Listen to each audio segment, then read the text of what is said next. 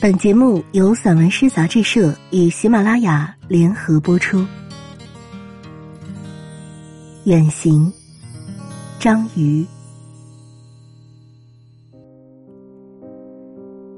远行，只是一场心灵的悸动，而非一个哲学命题。最好牵着马匹，或乘着火车，带上水和干粮。手里抓着一把故乡的泥土，如果需要，请带着用以攀岩的钩索；如果需要，请带上涉海的扁舟；如果需要，请带着还未去过远方的父母；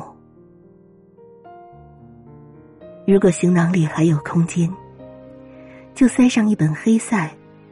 或阿赫玛托娃的抒情诗集吧，向着北斗七星指引的方向，自七月的流火里出走，去周游世界，去享受慢，并为后人写下详备的攻略，在路边留下路标，让一切抵达终是美好。去仰望异域的星空。让辽阔的天空和大地被远行的诗意点缀通道。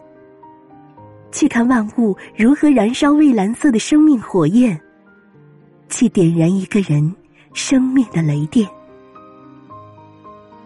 群山匍匐前进，烽烟不在，却仍旧山高水长。这些我从未相认却不曾离弃的亲人，是大地的儿子。我，是哪一座山的儿子呢？清水逶迤，这大地的女儿，生着世界上最柔美的骨头。她们头戴花环，穿着草色的衣裙，吹息着岁月的呢喃。大地长了翅膀一样，退至幕后。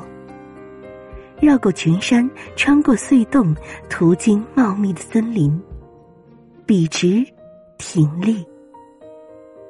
一道青色的炊烟，也被我饱蘸青春活力的画笔轻轻的打弯。在日光的未尽之地，有一阵清凉扑打着我皎洁的面容。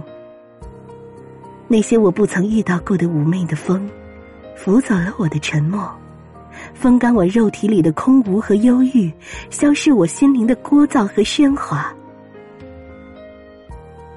在积雪和诺言的尽头，在恒久的地方，时光，已然敲响了岁月的编钟。